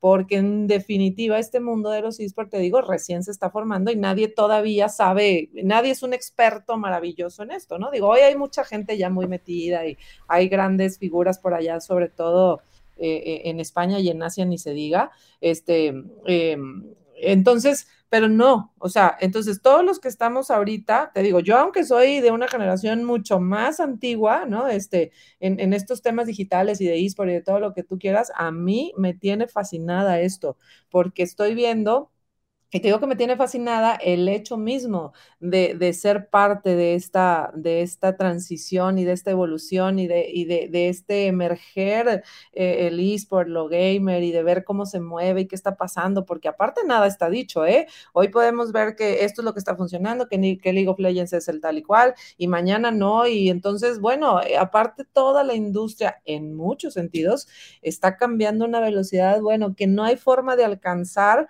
eh, eh, esto, ¿no? Por ejemplo, en temas de marketing, bueno, hoy todo el mundo se está preparando en el metaverso, hoy todo el mundo se está preparando en el FTs, hoy todo el mundo se está preparando en el blockchain, que son cosas que acaban de salir ayer, ¿me entiendes? Entonces, como, como profesional en, mercadotecnia, por ejemplo, este, eh, eh, no alcanzas el ritmo de todo, lo que, de todo lo que pasa en el mundo y esto y lo otro. Hoy, por ejemplo, en México hay muy pocas agencias de marketing especializadas en eSport patrocinios, desarrollo, influencer, gamers, etcétera. Entonces, imagínate, Ilwi, que hoy marcas tan grandes como Telcel, marcas tan grandes como Tajín, marcas tan grandes como Red Bull, marcas tan grandes como que no son marcas endémicas de lo gamer. Yo porque soy una marca endémica, yo vendo productos gamer y me meto ahí y sé el mercado y todo. Pero si soy Bimbo o si soy Maseca o si soy Banorte o si soy tal, entonces el, el de marketing que entienda principalmente el consumidor y después todo el tema de audiencias y lo que está pasando acá tienes que ser gamer sí o sí. Déjame decirte que hay una oportunidad enorme y yo la lanzo desde aquí para los gamers apasionados. Hoy, todos los departamentos de marketing, de desarrollo de producto, de contenidos, estamos buscando como perfil alguien más allá de lo que estudió, que sea un gamer. Así te la pongo. De hecho, de hecho tienes razón y Atún Tunes y Maruchan. Atuntunes tuvo como una colaboración con algunos influencers del ámbito streamer. Y Maruchan ahorita tiene, un tiene torneos de Valorant. Y, te quedas así de, oye, pero ¿por qué? Y después, ok, vamos a estudiar por qué lo están haciendo, qué es lo que están haciendo en el término comercial, ¿no? Y hablabas de un punto que a mí se me hace muy, muy interesante respecto al, al término comercial aquí de México.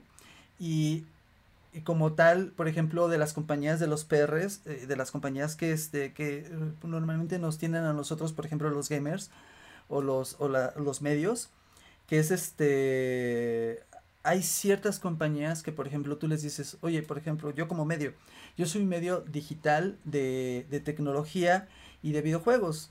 Ah, ok, y de repente me mandan, este, Ubers va a hacer este, la protesta por esto, por esto y aquello, me quedo, ok, vamos a leerla, pero no es mi rubro. Este, entonces como que tienen un desconocimiento real de qué es la diferencia de una cosa con otra, con otra, con otro departamento.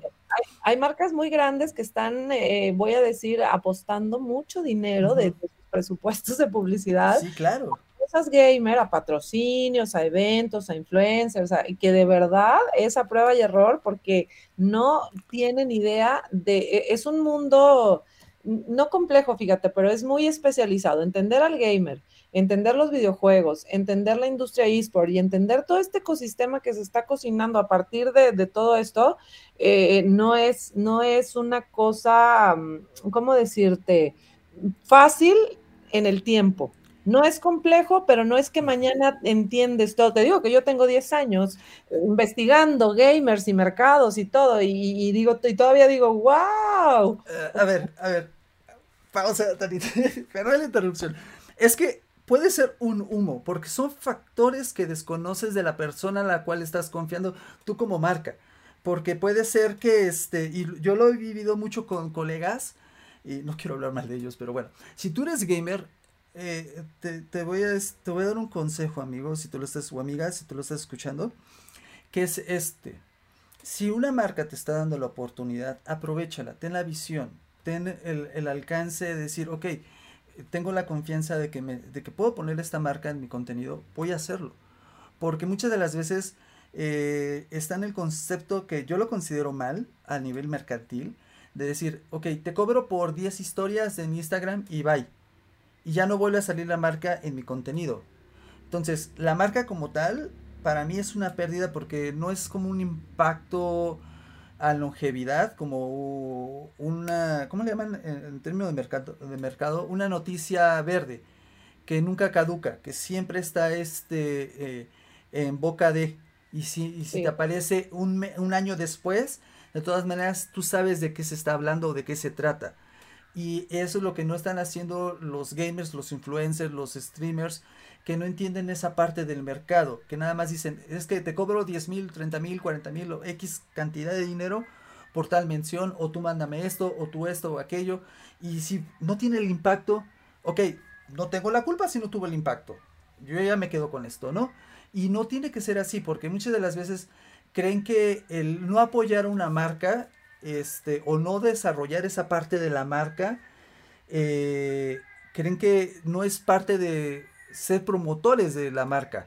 Y es todo lo contrario, no es que tengas que vender a la marca, sino que es ayudar a la marca que se desarrolle, porque si tú haces un buen trabajo para la compañía, la compañía tiene otras compañías de amigas, o posiblemente en X convención conocen al gerente de KFC y le dice, oye, ¿tú conoces a personas gamers que sean, que sean profesionales? Ah, sí, claro, mira, te paso la referencia de esta persona y de boca en boca va pasándose. Y a mí me da mucha tristeza, por ejemplo, en el evento de Halo que hubo hace poco de Paramount Plus, que invitaron a influencers normales de TikTok y no tengo nada en contra de ellos, al contrario, tienen mucho alcance y entiendo por qué por eso los invitaron.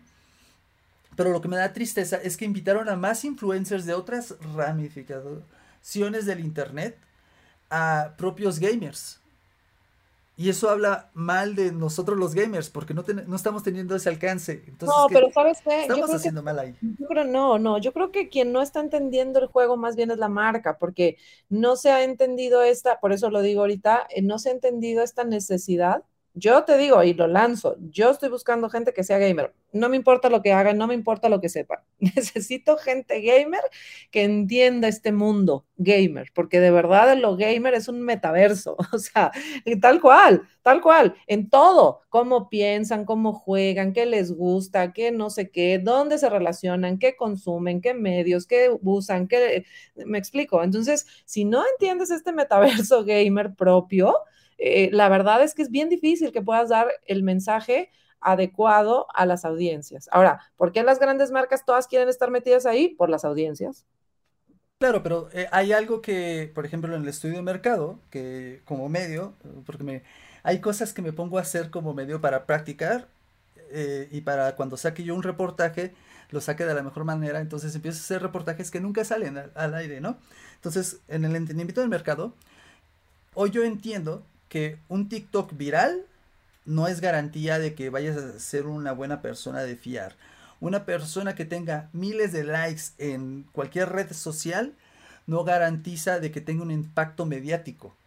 Sino el, impacto mediático puede ser, tú, posiblemente no veas que tenga, por ejemplo, miles de seguidores, pero no sabes si es un líder de comunidad o es una persona que está en Discord y que pertenece a una comunidad grande y que puede mover a personas dentro de Discord o dentro de, grupos de Facebook o puede tener un impacto diferente que es un alcance que desconocen las personas porque se van a la apariencia primera y exacta que tienen en sus redes sociales. Y posiblemente la persona no esté interesada en crecer como tal en la popularidad de las redes sociales, porque en algún ámbito de, como el gamer está bien y no y no muy bien visto. O sea, depende del, gamer o del, del streamer, pero es más como promover, promover tu parte personal o social de quién eres para atraer a personas a tu contenido. Pero si tú ya tienes personas que en comunidades grandes, en Discord o en Facebook, ya están contigo y van a tu stream y te ven, no necesitan tanto de ese impacto. Entonces, las marcas desconocen creo que esa parte y se van por los likes y cuando ven el impacto de los likes son pocos porque posiblemente utilizaron bots. Y hay muchas marcas que yo conozco que no sabían de la existencia como tal de bots.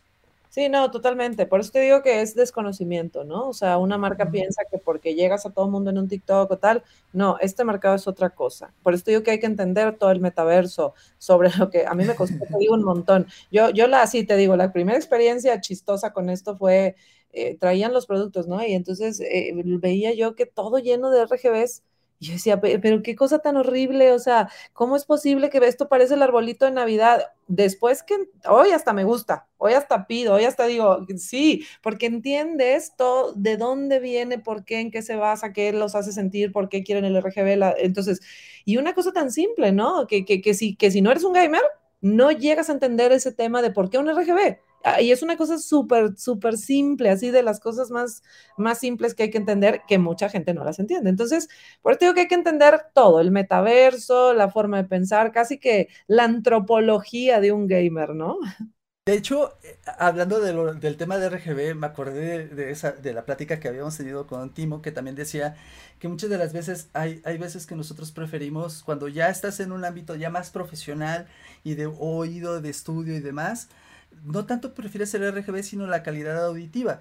Pero si el aparato te da RGB más auditivo y todo lo demás, obviamente lo vas a querer. No, no, pero es la cereza del pastel. Sí, sí, es la cereza. Y muy importante, por ejemplo, alguien fotosensible.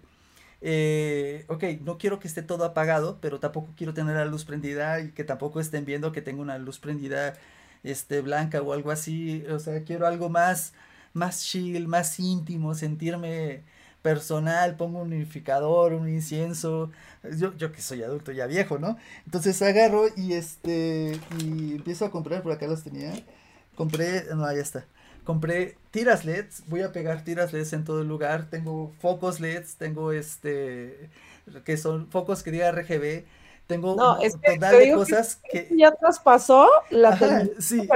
Es que ponte a pensar, Ilwi, ¿qué tiene de gamer una silla? Nada las luces, la ergonomía, que se vea gamer, los colores, o sea, esto ya trascendió un tema de hoy hay lámparas para tu cuarto RGB que no tienen nada que ver con nada. Entonces, y trasciende no nada más a eso, ¿eh? A la moda, a las bebidas, a la comida. Bueno, es una cosa loca, maravillosa. Pepsi ya, está entrando, Corona ya entró, Coca-Cola entró, o sea, eh, por ejemplo, en, en, en Riot Games Latam. Pepsi entra en LLA y Coca-Cola entra en Wild Rift. Y luego le pregunto al, al gerente este, de marketing de, de, Pepsi que, estaba, que le hicimos una entrevista sobre si tarde o temprano vamos a tener algo así como las Pepsi Cars o los cilindros o todas estas cosas de souvenirs que en los 90 nos hicieron tener una, un buen recuerdo.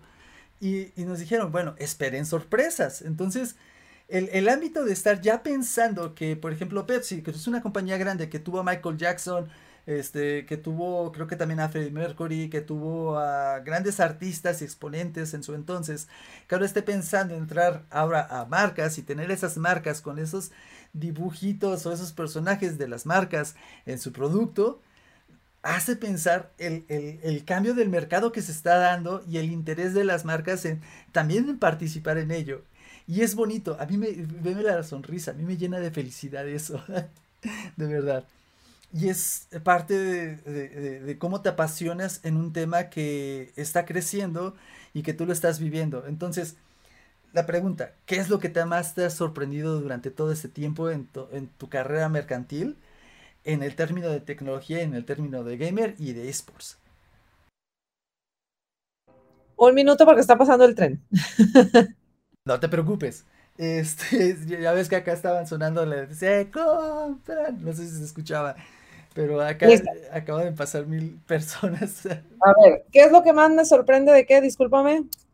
¿Qué es lo que más te sorprende en toda tu carrera eh, de, marketing? Este, el tema de, del gamer, del, mercado y de todavía de, los esports. ¿Qué, es lo que más te ha apasionado o que te ha volado la cabeza? Lo que más me sorprende, te digo, es esta, es esta parte, pero ya, es esta parte de, de la rapidez con lo que esto ha, se ha explosionado, o sea, mientras que al fútbol no sé cuánto tiempo le tomó llegar a, a, los niveles y a esto y etcétera, ¿no? Esto ha sido tan, tan rápido, tan, tan, tan cambiante, tan, no sé, se me hace, ¿cómo decirte? Muy abaya, ¿cómo se dice? Abayazador, bueno, se me hace muy, ¿cómo decirte?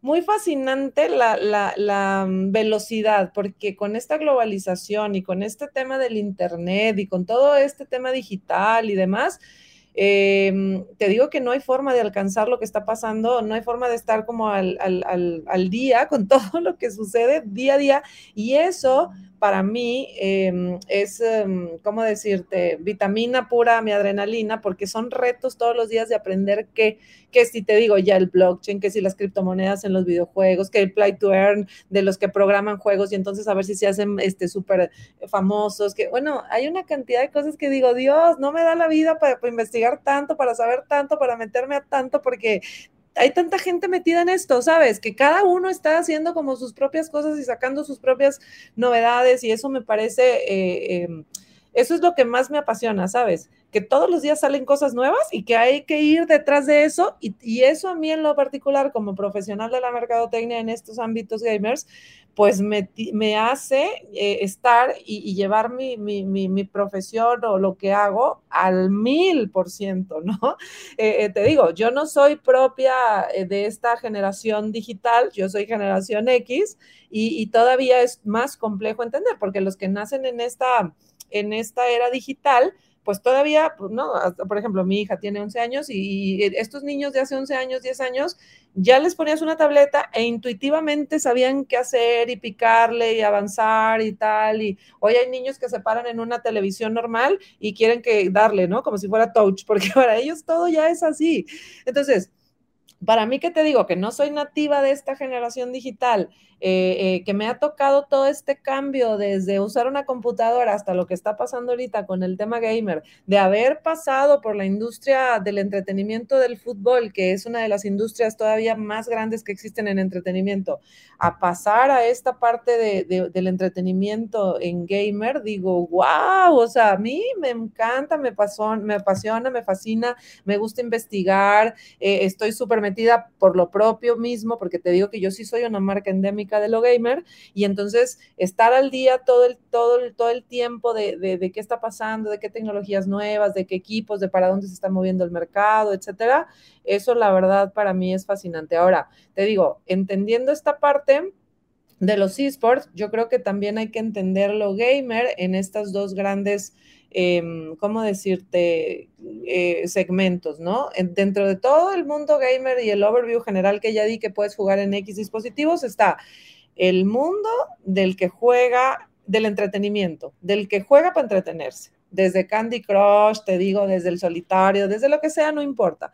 El que juega para entretenerse y el que juega de forma profesional que ahí es donde se deriva o donde se ponen las bases del, del gamer versus lo eSport. El gamer es entretenimiento, el eSport es competición profesional, ¿no? Entonces, esta industria de lo gamer como entretenimiento, pues es la más grande que existe.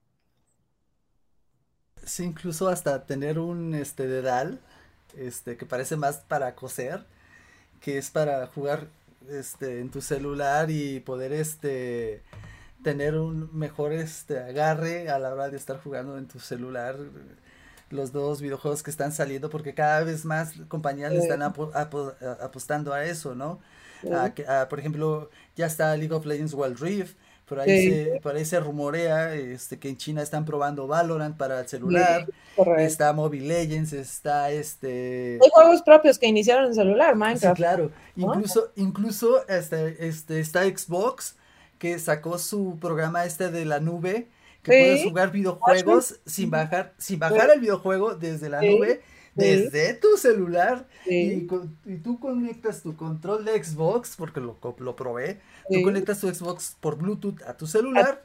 Sí. Y estás jugando en tu celular tranquilamente. Hoy, hay, hoy, han salido una cantidad de accesorios para el celular, enfriamiento para el celular, o sea, este, abanicos de enfriamiento para el celular, cámaras adicionales para el celular, eh, agarraderas o soportes para el, o sea, una cantidad de cosas impresionante. Entonces sí, está este mundo, te digo que al día cambiando y pues uno como, como profesional de esto tiene que estar ahí al pendiente de todo, ¿no? De las tendencias, de los videojuegos, de los desarrolladores, de los publishers, de un montón de cosas y a mí eso la verdad se me hace muy fascinante. Es que no hay como, ya logré hacer esto eh, a nivel mercantil, yo lo veo de esta manera así de, ya, ok, ya entendí esto. Y de repente el día de mañana sale otra cosa o hay una tendencia de otra cosa y te quedas así de, ok, y ahora, ¿por qué? Y empiezas a analizarlo y eso es interesante.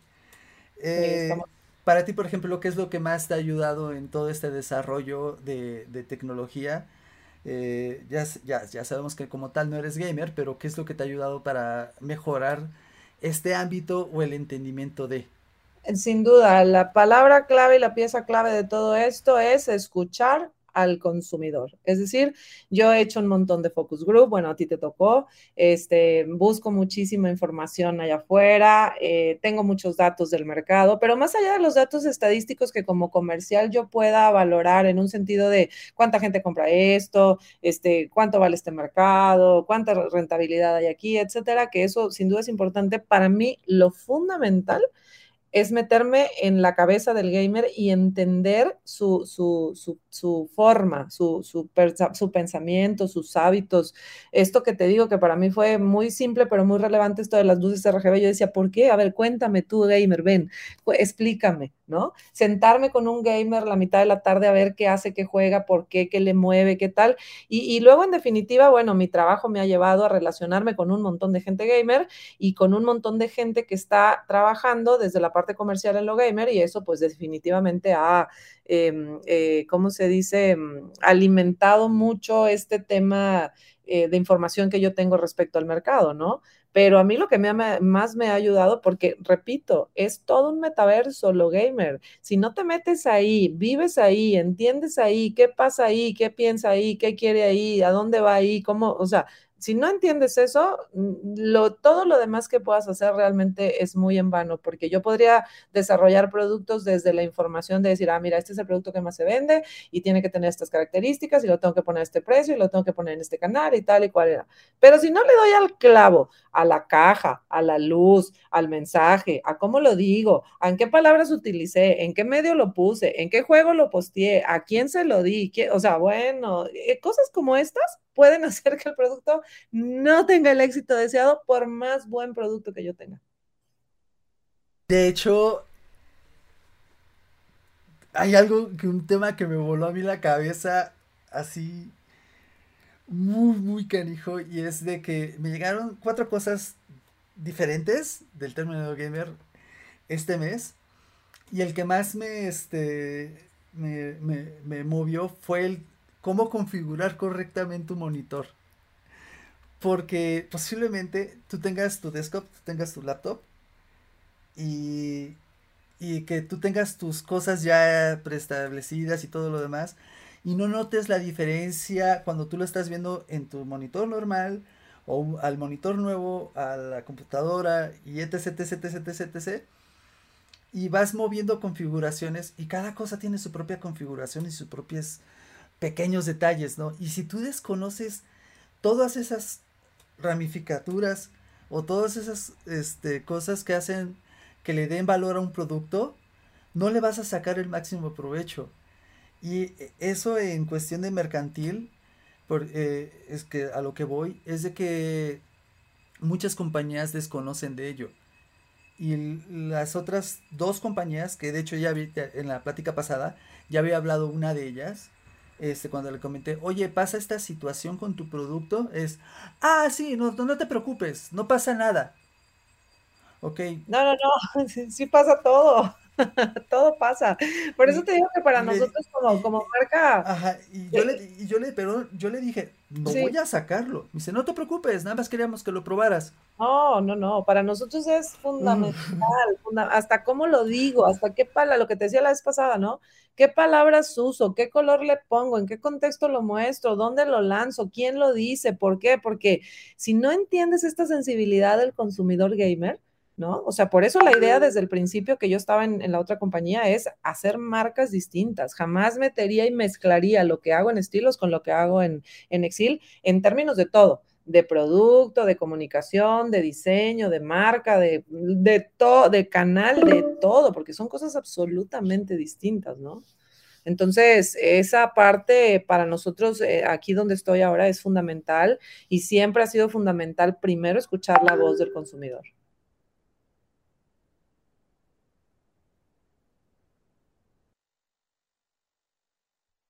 No sé si te llegó el mensaje, pero dice que nos quedan 10 minutos de la reunión que hicimos aquí, pero si, si nos extendemos, nada más queremos otra y ya, no hay problema. No, no te preocupes, no, y ¿sabes qué? Sí, 10 minutos porque tengo ahorita también un, otra, otra. Va. Entonces, bueno, a ver. Sí. Entre comillas, estuvimos hablando de Excel durante toda la plática y eso estuvo muy bonito porque fue algo orgánico. Sí. Y ahora vámonos a la parte este, comercial. ¿Qué es Exil? ¿Por qué, ¿Por qué nació en México? ¿Por qué está en Guadalajara? ¿Por qué no está en la Ciudad de México? Eh, ¿por, qué, por, qué, primero las sillas? Este, eh, ¿Por qué pensa, por ejemplo, mucho, eh, estuve haciendo preguntas a comunidades, ¿por qué pensaron primero, antes de cualquier otra cosa, en el término de este, de, no de producto de baja calidad, sino de bajo costo, con una calidad óptima Sí. y muy buena? Este, en cuanto al material, porque no es material, no es plástico común. Entonces, ¿cómo llegas a este entendimiento y por qué da todo esto en la marca? Sí, mira, la verdad te digo, cuando, desde que estaba en la otra marca, ¿no? Eh, eh, esta parte de por qué hacer una marca diferente y una marca gamer, porque justo nos dimos cuenta de esto, ¿no? Pues imagínate que las dos marcas en las que he trabajado eh, trabajan con un canal que es el canal mayorista en México, que es a, a, través de donde se distribuye toda la tecnología a nivel nacional. Entonces, pues tenemos mucha información de muchas marcas, de tendencias, de lo que se vende, de lo que no, etcétera. Y como estamos también bien pendientes de nuestros clientes, pues el mismo cliente te dice, oye, no, y fíjate que me están pidiendo un chorro de sillas, o fíjate que viene un fulano de tal y me está pidiendo no sé qué, o sabes qué, no te estoy comprando porque ahora resulta que lo que se vende más, ya tú vendías tabletas, ¿no? Pues, ah, pues ahora lo que se vende más son sillas o monitores o esto, lo otro, ¿no? Entonces, estar en constante comunicación con nuestros distribuidores, que son los que nos acercan la voz del consumidor final a nosotros para el desarrollo de productos, siempre ha sido, al menos de mi parte, una tarea fundamental en mi labor del desarrollo de marcas y de portafolios de producto para marcas per se, ¿no?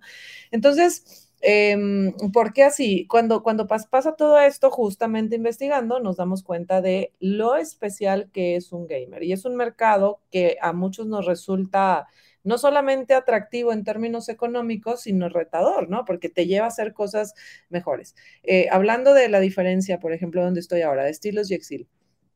El, el, consumidor Exil, que es un gamer, es un consumidor súper informado, mega súper informado. Yo no puedo lanzar al mercado y decir, tengo un, un, monitor que corre a 165 Hz y tiene un milisegundo de respuesta y chalala, porque si lo digo y no es, o sea, el gamer va a llegar y va a agarrar una cosa de prueba y va a poner, a ver, y te va a decir, no es cierto, no me estás vendiendo eh, un milisegundo, no me estás vendiendo no sé qué, y no, y porque todo lo revisan a un nivel de detalle, bueno, ni te digo, ¿no? Y en ese sentido tienes que ser muy fidedigno con lo que vendes en términos de especificaciones tecnológicas, que cumplan, que hagan, que estén, que esto, que todo, ¿no? Ahora, eso nos lleva a otra cosa eh, nos lleva a un, consumidor educado, un consumidor este, eh, muy pro, siempre paga por lo, que, por lo que pide. Es decir, yo, por ejemplo, hablando del tema de las tabletas, ¿no? En tabletas, eh, pues tengo las especificaciones normales de una tableta y entonces la gente va y busca una tableta y dice, ¿cuál es la más barata? No, entonces buscan el precio. Y la más barata, oye, pero es que fíjate que esta no hace tal, no me importa. ¿Cuál es la más barata? Esta. Y entonces la gente compra más por precio que por, por, por especificaciones técnicas. El gamer nunca jamás hará una cosa así. El gamer no llega y te dice, oye, ¿cuál es el más barato? El gamer llega y te dice, oye, ¿ya cuánto corre? Oye, ¿y qué chipset es? ¿Y qué velocidad tiene? ¿Y tiene puerto de no sé qué? ¿Y qué está incluido? Y no sé cuál. Y bla, bla, bla. Y esto y lo otro. Entonces es un, es un consumidor súper, súper, súper pro. Entonces tienes que ser capaz de llegar a ese nivel de pro que tiene tu consumidor. Entonces, a partir de ahí, primero fue la primera idea de no vamos a hacer un, una marca, eh, no vamos a meter productos gamer de alta gama en una marca de consumo de entrada, ¿no? Eh, la primera la cosa fue separar. Vamos a hacer una marca nueva. ¿Por qué? Porque le tenemos que hablar a un consumidor nuevo en donde... De... Entonces, y aparte el gamer dice, no, a ver, yo no quiero comprar incluso marcas, te voy a decir, tan transnacionales e importantes como HP. La marca gamer de HP se llama Omen. La marca gamer de Dell se llama Alienware. La marca gamer de Lenovo este, se llama... Ay, se me fue. Legión. Y así, ¿no? Y todas. Entonces, este es el primer. Adata tiene también su propia marca. Sí, exacto. Entonces, todos así, ¿por qué? Porque es un consumidor total y absolutamente distinto. Entonces, bueno, dijimos, hay que traer, hay que, hay que empezar a desarrollar una marca este, mexicana, por supuesto, con productos gamer. Entonces, es investigar el mercado y demás. Entonces, eh, eh, la idea, ahora, en lo que me preguntabas de por qué Guadalajara, fíjate que casualmente, voy a decir también una barbaridad que, que, se dice a nivel nacional, que Guadalajara, guardando toda la proporción de lo que voy a decir, es el Silicon Valley de México, ¿no? Por muchas cosas. No por nada fue el Campus Party aquí, no por nada hay eventos aquí muy importantes, hay un clúster de tecnología muy importante en donde el gobierno invierte mucho dinero en temas de tecnología, etcétera, ¿no? HP, por ejemplo, corporativo está acá, hay muchas industrias de Flextron que es el principal maquilador del mundo, está acá, Jabil, etcétera. Entonces, por muchas razones se dice que Guadalajara es el Silicon Valley de México, ¿no? Y no por nada, todas las marcas mexicanas que son mi competencia son marcas de aquí. Entonces, te voy a hablar de, de Borago, de Actec, de Perfect, nosotros, Gia, y, todas estas con sus marcas gamer, ¿no? Que son Game Factor, que somos nosotros, que es este Bortred, eh, que es Balam Rouge, que es Ocelot, todas las marcas son de aquí. Todas las marcas mexicanas de tecnología son de Guadalajara. ¿Por qué? Creo que tiene que ver con lo que expliqué anteriormente, ¿no? Entonces, de pronto dijimos, oye, ¿sabes qué? Em, eh, pues si ya tenemos estilos o ya tenemos Borago cuando estaba allá, pues hay que crear una marca nueva, una marca enfocada al, consumidor gamer, etcétera, etcétera, ¿no? Y ahí fue donde nacieron estas dos marcas que por lo menos tuve la, posibilidad y el privilegio de crear y de participar de desarrollar y hacer, que me han dado toda la información que tengo y todo el conocimiento que tengo al día de hoy. Y em, eh, por eso es que la marca fue esta, ¿no? Ahora, ya, eh, si, si quieres, al principio en, ambas empresas, pues sí, la visión de hacer una marca de este nivel fue eh, la oportunidad del tamaño de mercado que se estaba dando en este, en este renglón.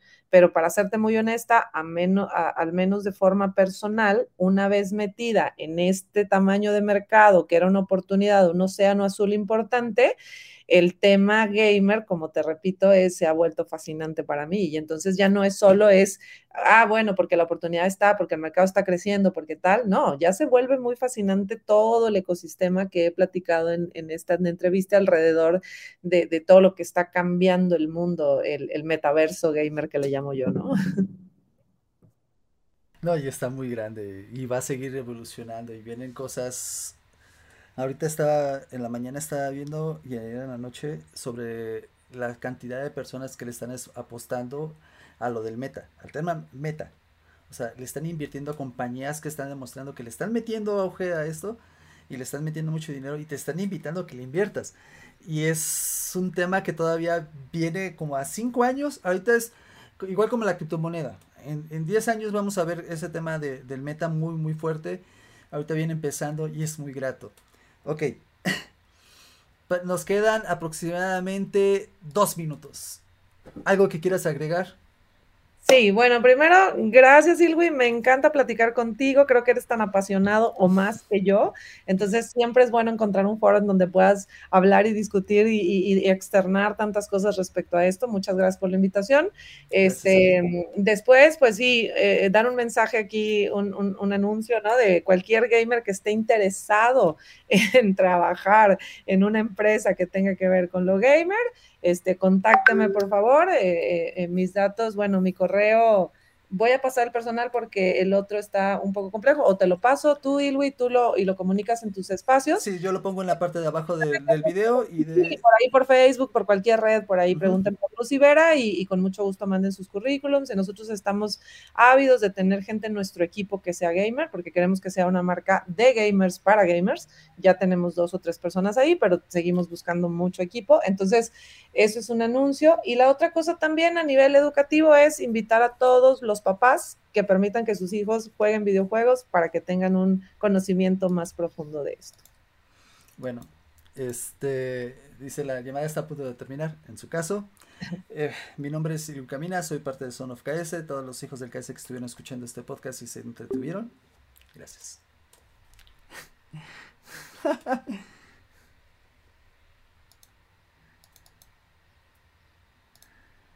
Ah, ya no me dejó despedir.